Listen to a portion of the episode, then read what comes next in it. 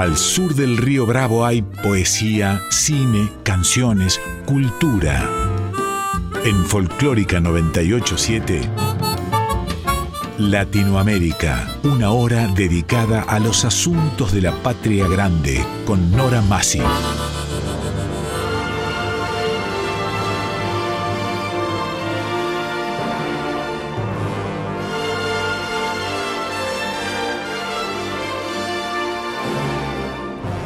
Latinoamérica, novela, cuento, teatro, poesía, música, artes visuales, ciencia y arte. Este programa es auspiciado por SADE, Sociedad Argentina de Escritores.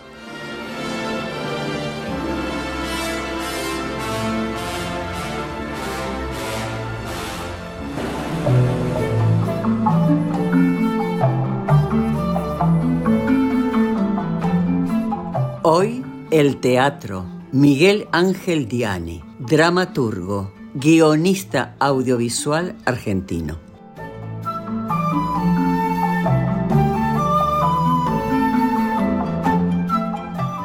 Miguel Ángel Diani, dramaturgo y guionista audiovisual argentino. Egresado de la Escuela Municipal de Arte Dramático. Sus primeros pasos en el arte fueron como actor. En la década de los 90 comenzó a trabajar en guiones para teatro, cine y televisión. Escribió diversos programas de éxito y ha recibido numerosos premios de televisión y cine. Divide su tiempo entre la escritura, la gestión cultural y la defensa del derecho de autor. A nivel internacional, Miguel Ángel Diani es vicepresidente de AVASI, Confederación Internacional de Autores Audiovisuales. Es miembro del board en FESAL, Federación de Sociedad de Autores Audiovisuales Latinoamericanos, y en CLC, Comité Latinoamericano y del Caribe de la CISAC. Actualmente es presidente por tercer mandato consecutivo de Argentores, Sociedad General de Autores de la Argentina. La producción.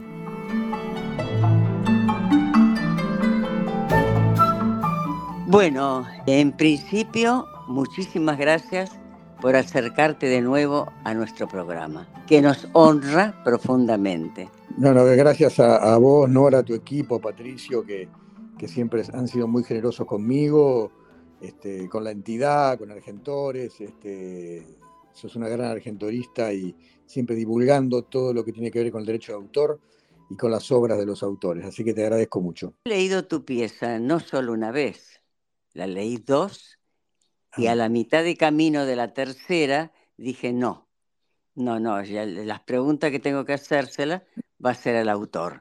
Bueno. Indudablemente, eh, lo que yo conozco, yo, yo he visto en el teatro la leyenda del poeta, con gran vuelo además, ¿no? Con gran vuelo. Es decir, dentro de las realidades de los, de los personajes, tiene esa pieza un vuelo poético fantástico. Y después he dirigido dos piezas tuyas que apuntan a lo social, pero en un tono eh, amigable, ¿no? Es decir, no, no es agresivo, sino simplemente dice verdades muy buenas, muy realistas, muy de hoy, muy de nuestro país, y te diría que parte del mundo entero. Ahora, estoy este, deslumbrada con este cambio absoluto que has hecho con respecto, eh, de, por supuesto, dentro del, género literario de teatro hay muchas disciplinas, por supuesto, está el vaudeville, la comedia, la comedia dramática, etcétera, etcétera. Ahora, es desconcertante que un autor pase así drásticamente a un tema negro, como le digo yo, negro de, y no los chinos precisamente, ¿no? Sino negro con, respecto al, mensaje también, ¿no? Eh, ¿Cómo se explica esto, Miguel? Es todo tuyo el micrófono. Bueno, gracias, Nori. Mira, eh, esta pieza, a pesar que la estrené ahora, este, la escribí hace algunos años, la escribí en el 2015, 16, por ahí. Eh, y forma parte de un libro que edité en su momento, entre las cuales está la leyenda del poeta que vos este, viste. Y ahora nos, juntamos con el mismo director de La leyenda del poeta, con Marcelo Mangone, y, dijimos de llevar adelante este texto, ¿no? que nos parecía este, interesante para abordar. Se empezó a formar el equipo, este, yo hablé con Omar Lopardo, que es, este, estaba haciendo, actuando una obra de Luis Sáenz, este, Juguete Arterado, eh, haciendo un trabajo formidable. Y hablamos con él, le enganchó el material, después hablamos con Alfredo Noverasco y se formó el equipo. ¿no? Este, yo creo que, que un artista en general, un músico, un pintor, un escritor, puede tener más de una poética. Eh, de hecho, si vos, no sé, me, remito a, la música, a un grupo como Pink Floyd, que tuvo una etapa en donde hacía música psicodélica y después entró en lo que es el rock sinfónico, el rock progresivo, ¿no? O sea, sin perder la esencia de lo que ellos, de lo que ellos son como, creadores. O, en la pintura, un Salvador Dalí que pasó por el surrealismo, el cubismo, el arte moderno, el dadaísmo. O sea, eh, yo creo que un creador puede abordar distintas estéticas, porque está ligado a lo que él este, le interese como, como investigación desde la lectura o el cine que vea o el teatro que vea las piezas que vos haces referencia, este, que me hiciste este, tan generosamente en, tu programa de radio, están ligados más a, la línea del grotesco, ¿no? Eh, al humor, pero ligado con el grotesco. Una cosa más amigable, como bien dijiste vos, ¿no? En las dos carátulas. Eh, este texto tiene mucho más de, o sea, no lo digo yo solo, o sea, algunas críticas que están empezando a salir, este, hablan de, teatro al absurdo, hablan de una cosa bequetiana, de, un texto que tiene extrañeza, ¿no? Yo no me propuse a escribirlo de determinada manera. Yo creo que un, autor se, empapa de, distintas cosas que lee, como dije antes, o que ve, y que después le van quedando en el inconsciente y las va desarrollando. Este, a mí el teatro del absurdo me gusta mucho, este, desde Beckett, hasta Ionesco, eh, como, como actor, en mi pasado como actor los he hecho.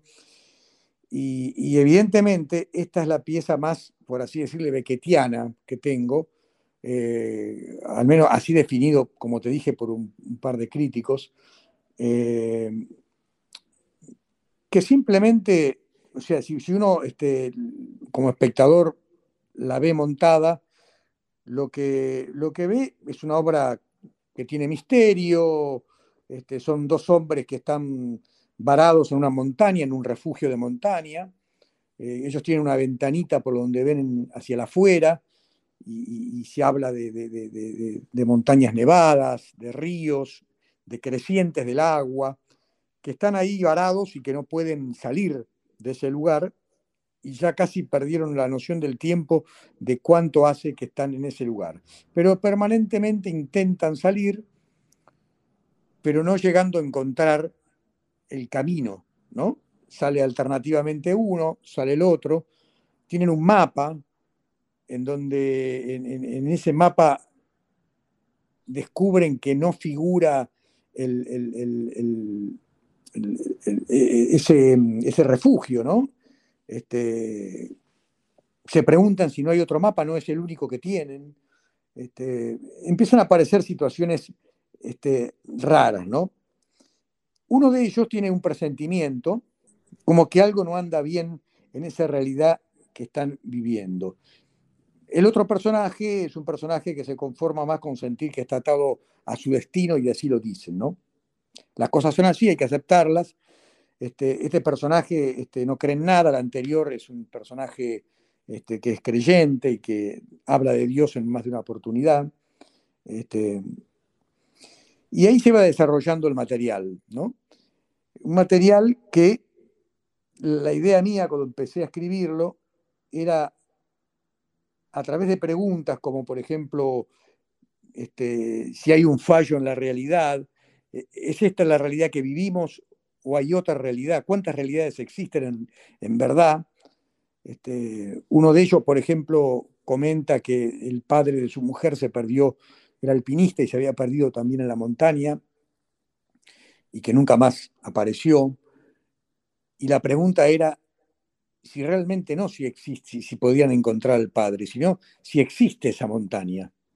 ¿no? Esas son las preguntas que empiezan a hacerse estos personajes, empiezan a transitar por su vida eh, y contar fragmentos de, su vida, porque yo siempre, lo, que sí es, es fiel a, todos mis textos, es el trabajo de la interrelación que tienen mis personajes con sus con, interfamiliares y, con sus pares, ¿no? O sea, su vínculo con hijos, con, parejas, con, madres, padres, y, desde ese lugar empezar a desarrollar otros temas. En este caso, hablar un poco de, del sentido de la vida, reflexionar sobre el tema de la existencia y hacerse estas preguntas, ¿no? Este, hay, una sola realidad, hay más de una.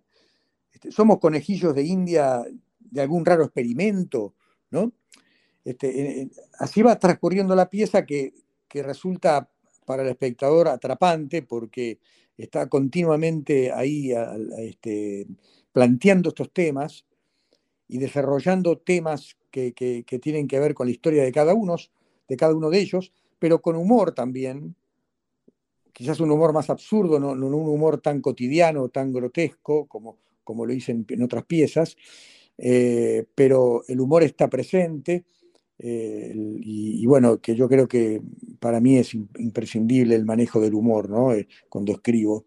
Pero básicamente es eso, Nora, este, en, donde se va desarrollando eh, este, este, material.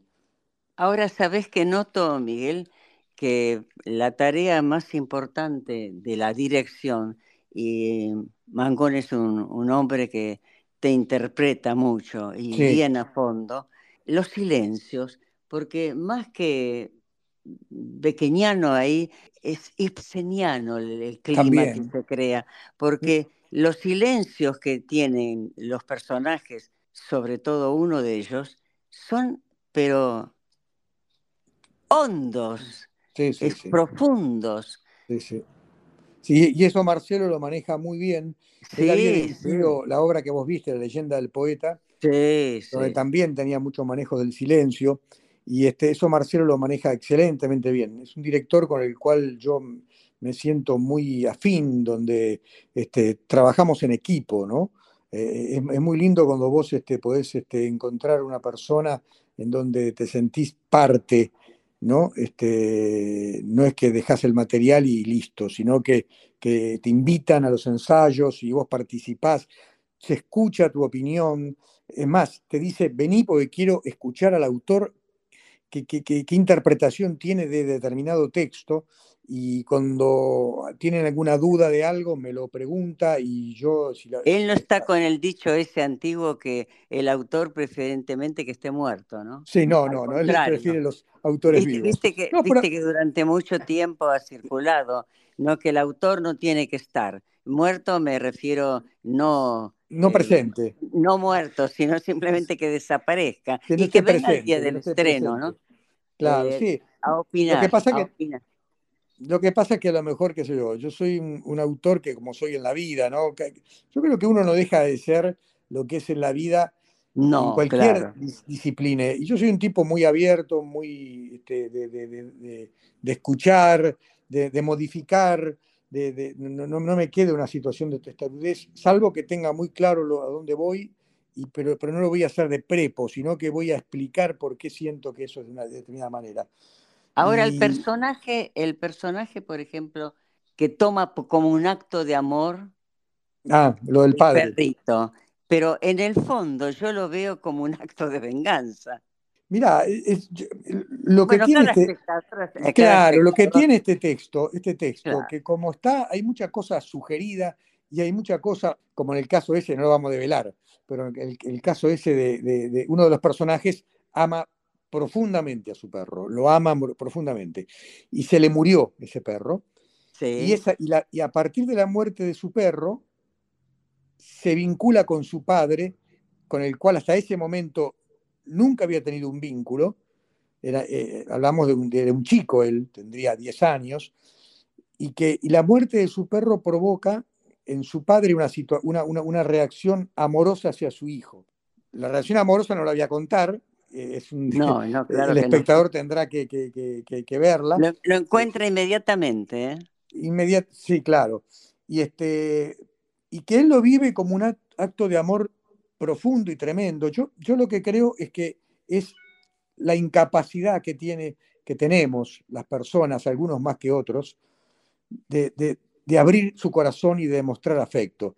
Y es tan tremendo cuando un padre o una madre no puede este, comunicarse con su hijo desde la amorosidad, porque eso después lo lleva para toda la vida. Eh, al comienzo de la obra nomás hablan justamente de esto y, él, hace una, él comenta algo sobre su padre y, él, y el otro personaje le dice, pero eso viene de mucho más atrás. De mis abuelos, no, puede ser tus tatarabuelos. O sea, nosotros somos el conjunto de, vida que, que, transitaron nuestros padres, nuestros abuelos, porque si tu madre o tu padre fue de determinada manera, tiene que ver en el cómo fueron con él también. Y eso se lo vas a trasladar a tus hijos. A veces lo, lo intentás modificar, si, si, si a lo mejor no es buena la experiencia que tuviste. Y a veces, viste, como cuando uno dice, más me pongo grande y más me parezco a mi vieja o a mi viejo. Porque es inevitable. Es inevitable. Y más lo recordás, además, lo recordás permanentemente. Y permanentemente. con actitudes, con alguna que otra frase, siempre está presente. Sí, Totalmente. Y bueno, y, de esto es uno de los temas que habla este, uno de los personajes, ¿no? como que es, creyente y él cree que el Padre este, tuvo un don de Dios que, lo hizo de determinada manera acercarse a él en, la cosa amorosa. Y una cosa que podría ser totalmente eh, tremenda, él lo vive como algo amoroso. Imagínate si él vive esa, esa, situación tan extraña como algo amoroso, como una, una demostración de afecto de su padre, lo que habría sido su vínculo previo a eso, ¿no? Y este, Para que él ahora se sienta querido por esa circunstancia especial que, transita el padre. Bueno, una este, preguntita ahora, eh, que, que, me viene inmediatamente a la cabeza y no la quiero dejar pasar. Eh, con respecto a estos personajes, ¿vos cómo te sentís? por ejemplo, vos, autor, creando estas criaturas que además fueron anteriores a las tres obras que yo te conozco. Sí. Porque indudablemente han pasado muchos años, ¿no? Entre una y otra. ¿Cómo remolcaste vos ese tema? ¿Cómo, cómo, cómo lo...? Porque generalmente atrás no se mira nunca, ¿no? Eh, mira, yo, para, sí. es, la respuesta creo, creo creo que es simple, no simplista, pero simple. Eh, en todos mis textos estoy yo. Este, yo creo que, una, que, un escritor, un músico, un pintor, un artista, en todo lo que él hace está presente él. En distintas etapas de su vida, este, pero siempre está él. Entonces, yo me veo identificado con ese texto, o sea, lo que estos personajes están vivenciando, este, siempre, en mis textos, siempre hay cosas que yo este, traigo de mi historia personal. Puede ser mía directa o puede ser a través de gente muy cercana a mí, que me han comentado o yo he escuchado situaciones. Vos viste que los actores este, yo digo que yo puse mucho en este laburo de, dramaturgo mi, pasado como actor, porque los actores, y vos lo debes saber muy bien, Nora, cuando tenemos que armar un personaje, este, estamos permanentemente observando, observando, eh, a menos me pasaba a mí, ir por la calle y estar viendo este, cómo habla este personaje, escuchar a alguien o, traer el hablar de, un, de, determinada persona y, agregarlo a mi personaje. O sea, te estás basando de la vida misma. El artista saca todo de la vida misma. Y el, Ahora te, digo que esa es la condición fundamental de un actor, observar. Observar, totalmente. Sí. Eh, y eso mismo que, yo aprendí como actor, este, lo he llevado a, mi escritura. O sea, yo soy un observador serial, o sea, permanentemente estoy observando y escuchando todo lo que sucede a mi alrededor. Y a veces mismo mi mujer, que vos la conocés, este, que, me ha, que es directora de teatro, Alejandra Galdame, y que me ha dirigido un par de materiales míos, que, también, junto con Marcelo Mangone, conocen muy bien mi poética. Este, y e, ella me dice, esto me lo sacaste de mí. Me dice, esto, esto, es de mi vieja, ¿viste? O, quien fuere, ¿no? Pero digo, este, uno es una esponja, yo, yo siento que soy una esponja y que por suerte ella le divierte cuando pongo cosas de, ella o de alguien cercano a ella, ¿no? Pero yo permanentemente, y, y, son homenajes, cuando traigo cosas de mi viejo, por ejemplo, en una obra última que escribí ahora, este, traigo mucho de mi viejo. Mi viejo era, era de ingeniero White, de Bahía Blanca. Y, siempre, viste, yo recuerdo cosas que me contaba de su infancia. Este, por ejemplo, una cosa así loca que uno piensa, esto es una locura. Él, tuvo una neumonía de chico, tendría 10 años. Y mi viejo me contaba que eh, eh, el, médico de, ahí, de, del Guaite, te hablo del año 40, este, o 30 y pico, 35, 30, 35, para curar la neumonía había que ponerse sentado frente al viento sur. Entonces el, padre lo sentaba en, una sillita, en pleno viento sur, soplándole en la cara y en el cuerpito, este, para curarse la neumonía. Maravilloso. Y él decía, o te morías o te curabas. Y él se curó la neumonía. No sabe si fue por eso, pero ese tipo de anécdotas que son tan, que yo las cuento, vos te sonreís, yo también, las pongo en un texto, como lo puse en este último texto que escribí, y son tremendas, ¿viste? Aparte, bueno, no, la puse tal, tal cual, este, yo le, le di una vuelta de rosca, pero la anécdota es la misma. Eh, y, de eso se nutren mis materiales, permanentemente se nutren de eso. Entonces, a mí no me es difícil volver a un texto mío que escribí hace, hace 10 años. Que y reformarlo en cierta medida, ¿no? Claro, retomarlo, porque, porque incluso cuando yo, a esta obra, cuando hablamos con Marcelo de hacerla, yo, a pesar de que está editada en un libro, junto con otras obras, junto con la leyenda del poeta y otros textos más, con este, El corazón de Titania que dirigió mi mujer. Esta obra no se había estrenado nunca, Presentimiento. Y, antes de dársela a Marcelo, yo la agarré, la trabajé con mi mirada de hoy, de 10 años después. Tenemos la, posibilidad de hacer eso, ¿no? Los autores, de volver a reescribir ese texto. Ojo, no, no es que lo reescribí todo, está en un 90% o más igual que, la obra este, que está este, en el libro, ¿no? que está editada. Pero hubo cosas que diez años después yo afiné, este, sumé, que enriquecieron el material. Y que creo que fue positivo porque eh, Marcelo había leído la versión original que le había gustado mucho y después le dije, bueno, espera que te voy a, a trabajar la versión porque la volví a leer después de 10 años y, creo que, podemos, pero no me fue difícil trabajarla, porque como te digo, todo lo tengo dentro mío. Entonces, este, claro. volví a trabajar ese texto y, salió la versión que hoy está. bueno, pero los, los autores, tanto como los actores, trabajamos mucho con nuestras vivencias personales, ¿no? Te voy a dejar con una pregunta que te va a hacer Patricio. Vamos a un pequeño corte, Miguel, y seguimos. ¿Sí? Dale, mi amor. Miguel, es un placer escucharte, sigo atento a todo lo que nos estás contando. ¿Cómo dividís tu tiempo entre la escritura, la gestión cultural y la defensa del derecho de autor? Lo dejamos para después del corte, ¿te parece? Sí. Dale, perfecto, gracias.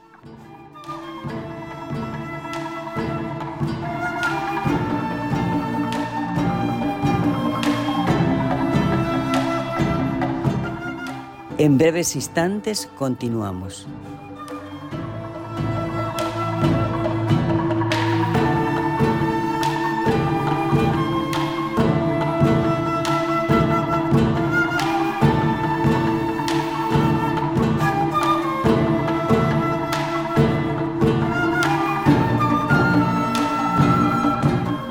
Latinoamérica con Nora Masi en Folclórica 987.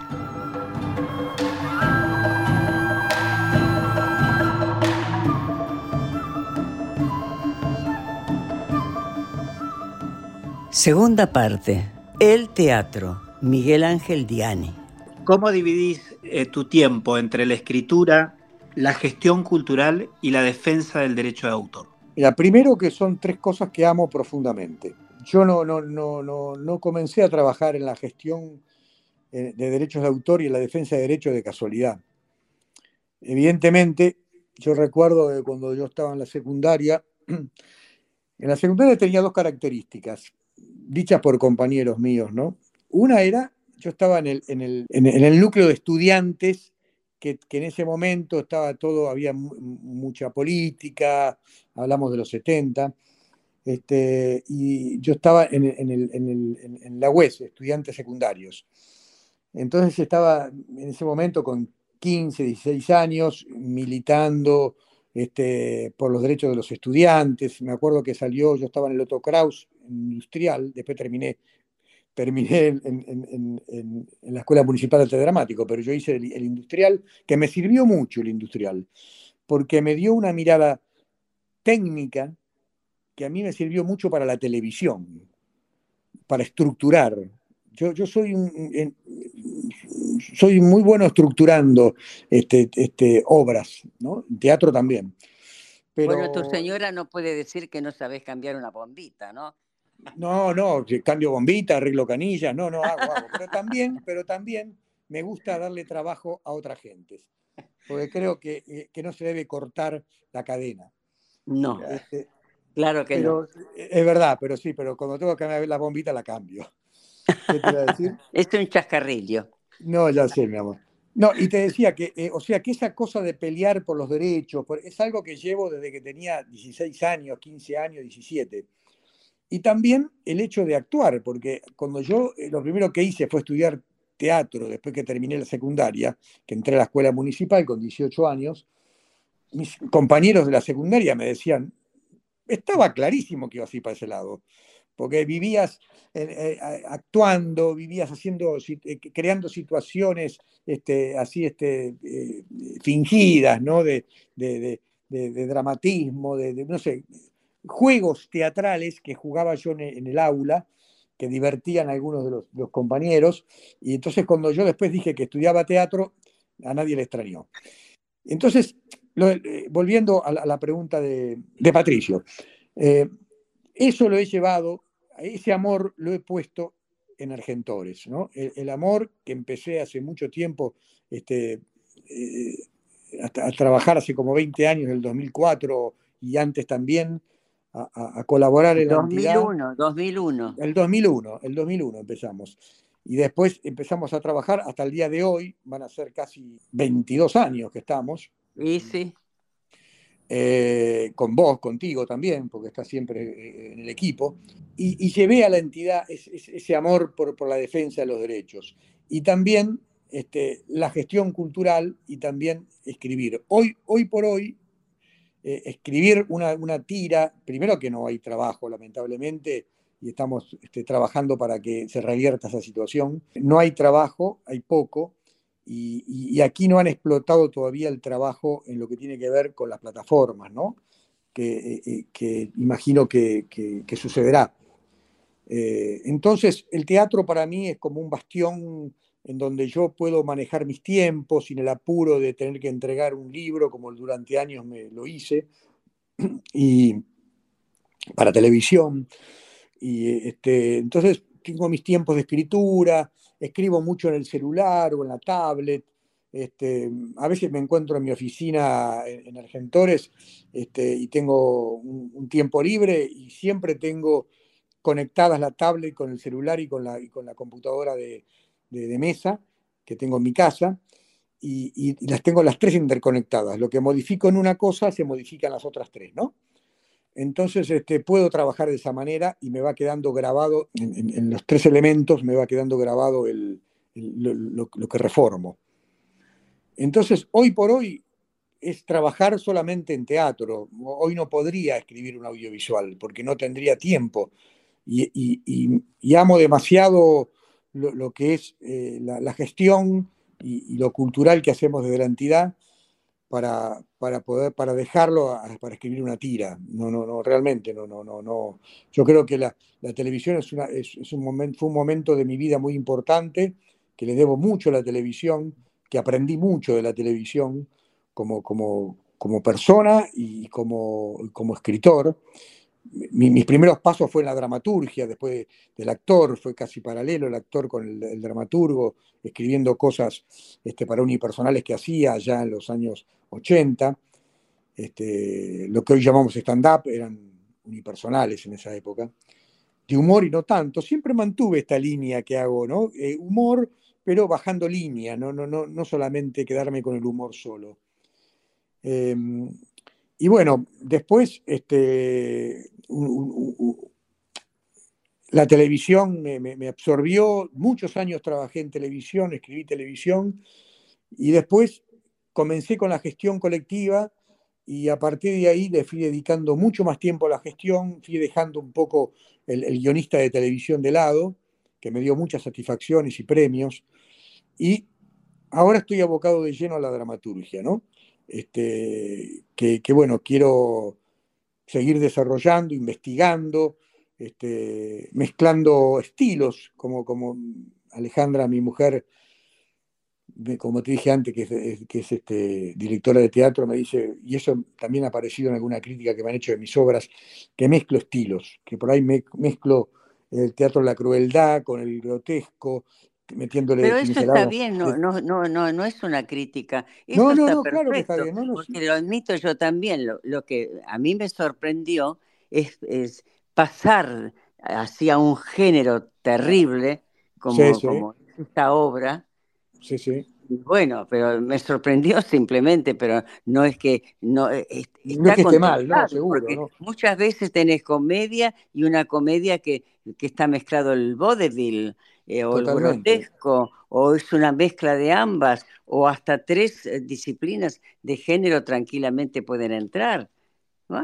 Totalmente, sí, sí. La desconcertada fui yo, que distinto. Viste que venía de, que venía de, piezas tuyas, ya te digo, eh, la leyenda del poeta en un estilo, y estas dos últimas, casi millonarios, el casi millonario sobre todo me parece la cumbre de, un autor que quiere socializar y a la vez tener mucho humor, porque es maravillosa esa pieza.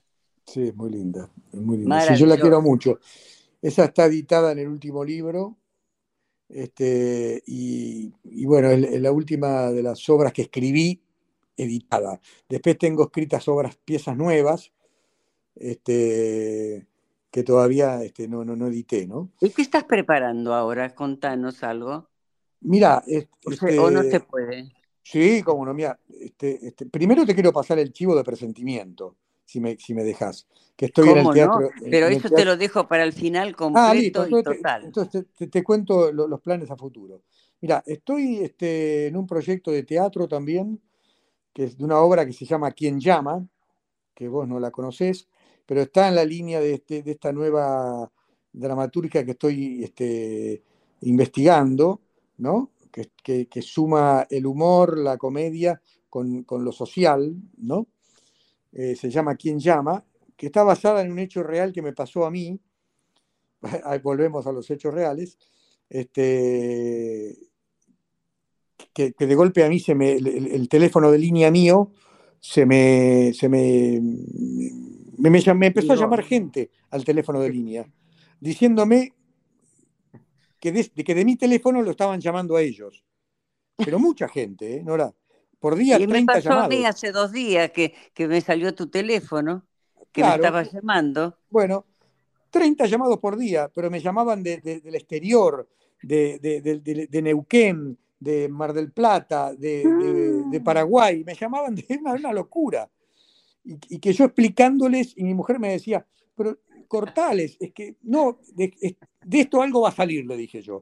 Entonces yo este, intuía que, algo iba a salir de eso, dramatúrgicamente hablando. Entonces me tomaba el tiempo y les explicaba a cada uno de ellos lo que, yo no era el que llamaba, que, en realidad había un desperfecto en la central, que ya había reclamado como cuatro veces y que habían venido también a casa a ver el teléfono. Pero después de ese cuentito nació quien llama. ¿Quién llama? Ese, o sea que siempre tomo... Que no es la llama que llama. Que no es la llama que llama. Bueno, este es un, es un texto que, que, que, me va a hacer la dirección Daniel Dalmaroni, tiene mucho humor. Este, Daniel leyó el texto, le gustó mucho y bueno, y, embarcamos el proyecto juntos. Y, y, después, bueno, hay dos actores, Sergio Pasta Diugardi y Alfredo Castellani, ¿Cuándo vas a escribir algo para mujeres, por favor? Sí, no, acá hay, acá hay también una, mujer en, este, en esta obra, son tres personajes. Y, tienen, los tres tienen eh, la misma este, presencia y la misma importancia. Este, no, pero eh, eh, escribo para mujeres, vos has visto las obras que, por ejemplo, Casi Millonarios, la protagonista prácticamente es, son dos, son la, madre. La madre y, la hija. y la mucama bueno, la mucama también, pero... Eh, no, la hija también. Que son tres, ¿eh? Sí, sí, sí, son tres. La hija es muy importante también. Sí, también.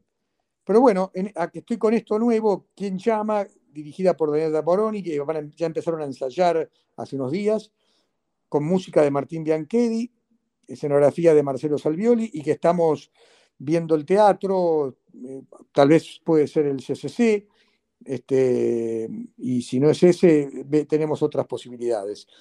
Pero sería para el año que viene eso. O sea, si todo va bien, seguiremos con presentimiento eh, hasta fin de año o más, hasta donde dé, ojalá que más. Y el año que viene estaríamos estrenando Quien llama. Este, así que estoy contento. Brevemente ya te vamos a ir a ver en presentimiento. Bueno, va a eh, ser un honor. Sí, no, más, que nada yo quiero ver cómo ha resuelto Marcelo los silencios, que, que él, él, para, para ello es, para lograr climas es fantástico este hombre. Sí, no. Aparte, en presentimiento, hay, tengo una novedad, que hay música, el músico toca música en vivo.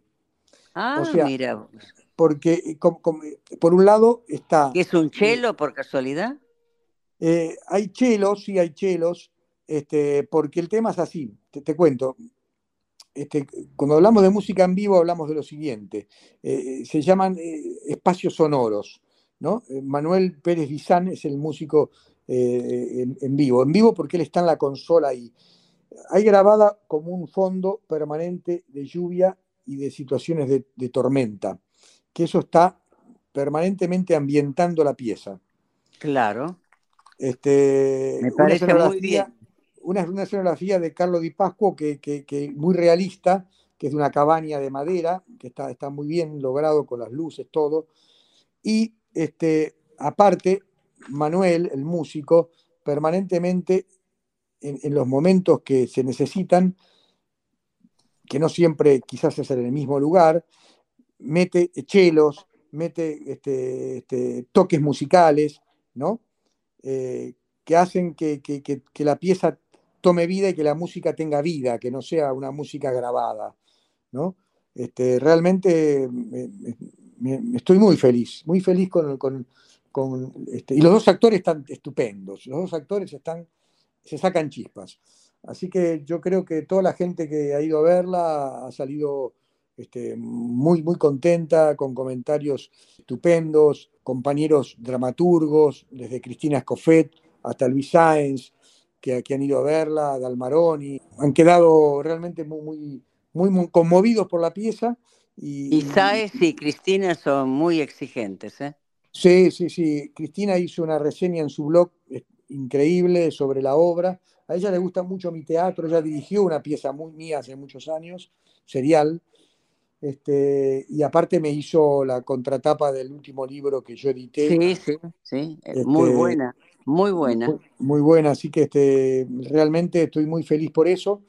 Y después, lo que digo siempre yo, que, le robo a Tito esa, esa definición maravillosa que, que él hizo, que me hubiese gustado haberla hecho a mí, pero bueno, Tito es un genio, este, sobre lo que es un dramaturgo, ¿no? Que dice que es un autor literario con capacidades diferentes. Este, y, que, y que esas capacidades diferentes se Está muy bueno eso. Muy bueno. Porque el, claro, el, autor literario escribe su libro, lo editó, ya llegó a la, gente y se terminó todo. El, dramaturgo, su obra se termina cuando los actores y un director y un músico la llevan a escena y es indispensable que esté el público. O sea, el público es la que termina, el que termina en, esa, en ese ritual que es el teatro, termina de redondear el texto. Vos viste que el público a veces tiene el desenlace, pero por pequeñísimas pistas que da el autor. Totalmente. Y, a veces... A mí me ha pasado, eh, me ha pasado. Es decir, este, el desenlace es así, así. Eh, bueno, no, no estamos jugando a las adivinanzas. Y yo lo siento así, y así es. Sí, sí, sí, por eso hay que tener. el autor está dando pistas permanentemente, ¿viste? Hay que saberlas tomar. Yo creo que el autor tiene que dar pistas, pero no, no tan claras ni, ni, ni, para que no se rompa la magia. Este, pero las pistas tienen que estar. Es deber del autor poner pistas, porque si no es como que termina de, de golpe. ¿Y por qué terminó así? En cambio, cuando el final es orgánico con la pieza, es porque fue bien llevado desde el texto los lineamientos, los mensajes, este, las notas de color, para que no sorprenda al final, a pesar de que sorprenda. Mira, el, hecho de que termine tu obra con cae la luz a cuchilla, suficiente. Por eso. Yo, yo, yo creo que. Bueno, ahora vamos al chivo. Total y absoluto, ¿eh? Dale, Todo lo que tengas que decir, tenés cinco minutos para decirlo. Bueno, mira, la, obra está en el, espacio de Teatro Itaca. ¿Pero es nuevo ese teatro? Tiene un par de años, pero es un espacio hermoso. Mira, cuando vayas, si, si, si, tenés tiempo. Sí, sí, no, voy a ir, voy a ir. Después del CCK voy a ir. Dale, te, te va a, maravillar el espacio. Tiene dos salas, una sala en, un primer piso y la sala nuestra, que es más chica, en, la planta baja. Este, y tiene ascensor para subir al primer piso. No, no, tiene un barcito divino, es luminoso, es, este, tiene buena onda. La, este, este, la, gente que atiende el teatro siempre con una sonrisa. Este, la verdad que eh, eh, me enamoré de esa sala. Yo creo que. ¿En qué zona está, querido? Está en, en, la calle Humahuaca, el 4000. Está cerca del Teatro del Pueblo, a unas 6, 7 cuadras del Teatro del Pueblo. Ah, este, este, cerca de, está cerca de, ¿cómo se llama? Del, del, shopping Abasto, en la zona de Abasto. bueno, entonces día, hora, teléfono para contactarse, cómo se retiran las entradas. Mira, este, la obra se llama Presentimiento, está en el Teatro Itaca, Humahuaca 4027, 4027, los jueves a las 9 de la noche. Con dirección de Marcelo Mangone, actúan Omar Lopardo, Alfredo Novelasco, espacio sonoro, o sea, música Manuel Pérez Bizán, escenografía del genio de Carlos Di Pascuo, ganador del premio Cones, espacio, lumínico, espacio lumínico Fernando Díaz y asistente de dirección Bea Apas, que es otra genia que este, realmente es un baluarte. Este, esta mujer. Normalmente es eso, vamos todos los jueves, una vez por semana, a las 21 horas, Teatro Itaca, Humahuaca 4027, presentimiento con dirección de Marcelo Mangone. ¿Cómo se este, retiran las entradas? Las entradas pueden ser por alternativa teatral. O en boletería. o, por boletería, sí. Se pueden reservar por boletería o este, por alternativa teatral. Bueno, vamos a repetirlo. Dale. Bueno. Eh, Humahuaca. Humahuaca 4027. Humahuaca 4027. Es una casona vieja remodelada. Hermoso lugar. Jueves a las 21 horas, 9 de la noche, Teatro Itaca. Obra Presentimiento. Humahuaca 4027, jueves 21 horas. Dirección Marcelo Mangone, con Omar Lopardo, Alfredo Noverazgo, asistente de dirección Bea Apas, espacio sonoro Manuel Pérez Bizán, escenografía Carlos Di Pascuo y espacio lumínico Fernando Díaz. Creo que van a pasar un buen momento para reflexionar y como, como dijo alguien que me hizo una crítica, este, hacía, hacía rato que no iba al teatro y que después no nos quedábamos con mi mujer y un amigo debatiendo mientras, mientras comíamos una pizza este, sobre el material. Y eso, bueno, hace tiene que ver con lo que yo creo que es el teatro. El teatro tiene que estar para movilizarte, ¿no? Para que te pase algo cuando lo ves. Ojo. Mira, hay una frase de Ingmar Bergman que dice, nunca saldrás del teatro si algo no te toque. Claro, totalmente. Totalmente.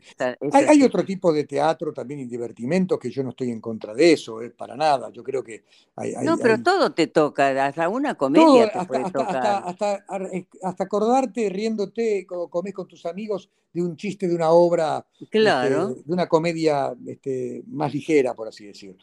Este, todo, el, ¿y teatro te modifica. con Argentores cómo va?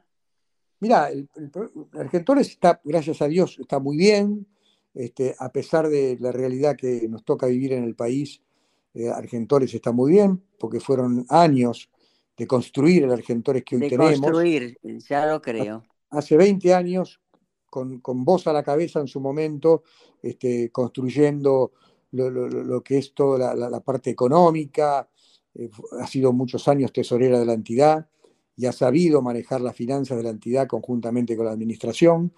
Y nosotros seguimos tu camino, el camino de Tito Cosa, el camino de gente que ha enseñado con, lealtad, con, decencia, crear una, entidad, rearmar una entidad que, supo estar hace más de 20 años atrás un poquito golpeada. Pero, pero hoy por hoy es una entidad... Este, muy golpeada, eh, sos muy generoso. Vos encontraste una entidad, mi querido amigo, muy golpeada muy golpeada. Llena de juicios, todos injustos, pero Se, pudo salir tanto con la administración como la junta directiva y todos los socios que han apoyado tu gestión fundamentalmente. Por algo estás ya en el tercer mandato. Sí, es verdad, es verdad. Sí, yo, yo, siempre... Por algo estás. Mira, yo, yo, siempre escucho a los socios. Hace un rato me llamó un socio de Córdoba, que no me conoce, tampoco sé cómo consiguió mi teléfono, pero cuando te quieren encontrar te encuentran, ¿viste? No era como es. Y bueno, me llamó un teléfono desconocido a plantearme una situación a mí, y yo lo escuché, hablamos, y ya me puse en campaña para intentar solucionárselo. Yo creo que es eso la gestión. La gestión es estar al lado del socio y de la socia, tratar de ayudar, tratar de... Yo el otro día me preguntaba, hice una nota con Embon ahí en también en, Radio, en Radio Nacional. Nacional este, una hermosa nota. Y él me preguntó en un momento, a ver, ¿qué, le aportaste vos? ¿Qué crees que es el Argentores de hoy? Y digo, yo creo que hemos aportado generosidad y corazón abierto. Eh, eh, eh, hemos, a ver, ¿cuál es tu problema? Si te puedo ayudar, te ayudo. Vení, acercate a la entidad, pero que no queden palabras. Si te puedo ayudar, te ayudo y te ayudo. Y si no te puedo ayudar, veo ¿qué, hago para ayudarte dentro de un tiempo? ¿Viste? capaz que todavía no sos socio, necesitas ingresar como socio, eh, pero lo que esté a nuestro alcance lo vamos a hacer. Yo creo que es eso, es abrir el corazón, creció mucho previsión social, es, este, A eso me iba a referir, que el acierto más importante es la ayuda al socio en su salud, en su salud, en su salud porque para, la, para el festejo estamos todos, todos disponibles. Ahora el tema es cuando uno cuando cae en periodos que por supuesto necesita la ayuda de la entidad. Y eso doy fe, doy fe absoluta que se ha trabajado mucho y muy bien. Y tenés un excelente equipo, capitaneado por Cristina Escofet y sobre todo Máximo Soto las dos, eh, Máximo Soto y las dos muchachas que son eh, el, epicentro ahí prácticamente, ¿eh? Ana María Pauloni. y, y, Verónica. Verónica. Y Verónica. Verónica, que son, las dos nuestras maravillosas. nuestros ángeles de la guarda. Son. y por supuesto el doctor Esmechu y la, doctora González, que son del equipo, ¿no? Bueno, el este, doctor Esmechu es toda una institución, porque el doctor Esmechu, además de médico, es un gran humanista. Sí, totalmente. Un hombre de radio, un hombre, un hombre que eh, fanático de la radio, que vos sabés que tiene una colección de radios antiguas, ¿no? Yo le mando obras, además, este, vuelta a vuelta, las que considero las, las que le puede interesar, ¿no? Pero a él le interesa todo. Yo le mandaba, ¿sabes a quién? A la mamá mucho, mucho, ah. este, porque la mamá de doctor Esmecho escuchaba mucho el programa de Radio Nacional de las dos carátulas. Y ah, yo le mandaba, le mandaba siempre las obras grabadas para ella. La señora a veces, a veces decía, bueno, este, decirle a Nora que a, veces repite. Y sí, repetimos porque lamentablemente los derechos de autor, cuando están protegidos, a veces salen caros, porque uno quisiera hacer este, un, e incluso expandirse, ¿no? Con respecto a los americanos, a los europeos, pero la verdad no se puede porque cuestan una fortuna. Claro, totalmente. y siempre contamos con la gran generosidad precisamente de los dramaturgos argentinos, que no nos podemos quejar porque nunca preguntan nada, ni siquiera me piden, ni siquiera me piden a veces la adaptación, que ya es mucho, ¿no? Porque es, tiene, patrimonio absoluto del autor. Bueno, querido Miguel, una vez más te agradezco eh, tu estada acá en Latinoamérica. Eh, vas a los podcasts a todo el mundo. Dale. No, es un lujo, Laura. Para mí es un lujo estar en tu programa.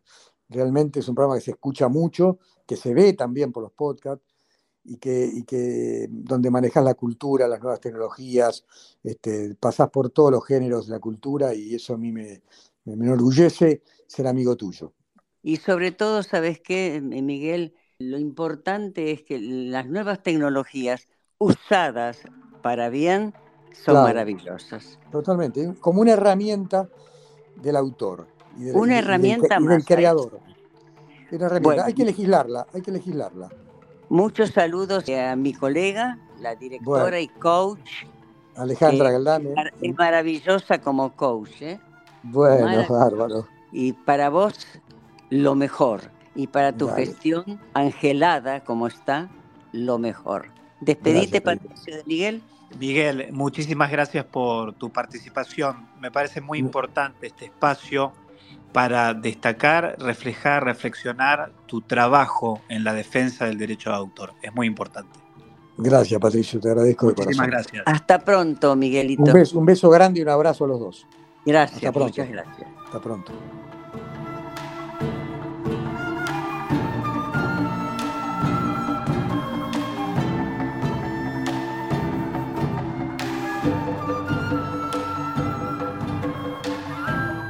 Hoy el teatro. Miguel Ángel Diani, dramaturgo, guionista audiovisual argentino. Presentación Quique Pessoa. Realización técnica y editor de arte Javier Chiavone. Recopilación de autor y coordinación Patricio Schulze. Te invitamos a escuchar cualquier episodio de Latinoamérica en nuestro podcast. Nos podés encontrar en anchor.fm, Spotify, Google y Apple Podcast, entre otras. Te esperamos. Producción, guion y conducción Nora Massi. Latinoamérica. Novela, cuento, teatro, poesía, música, artes visuales, ciencia y arte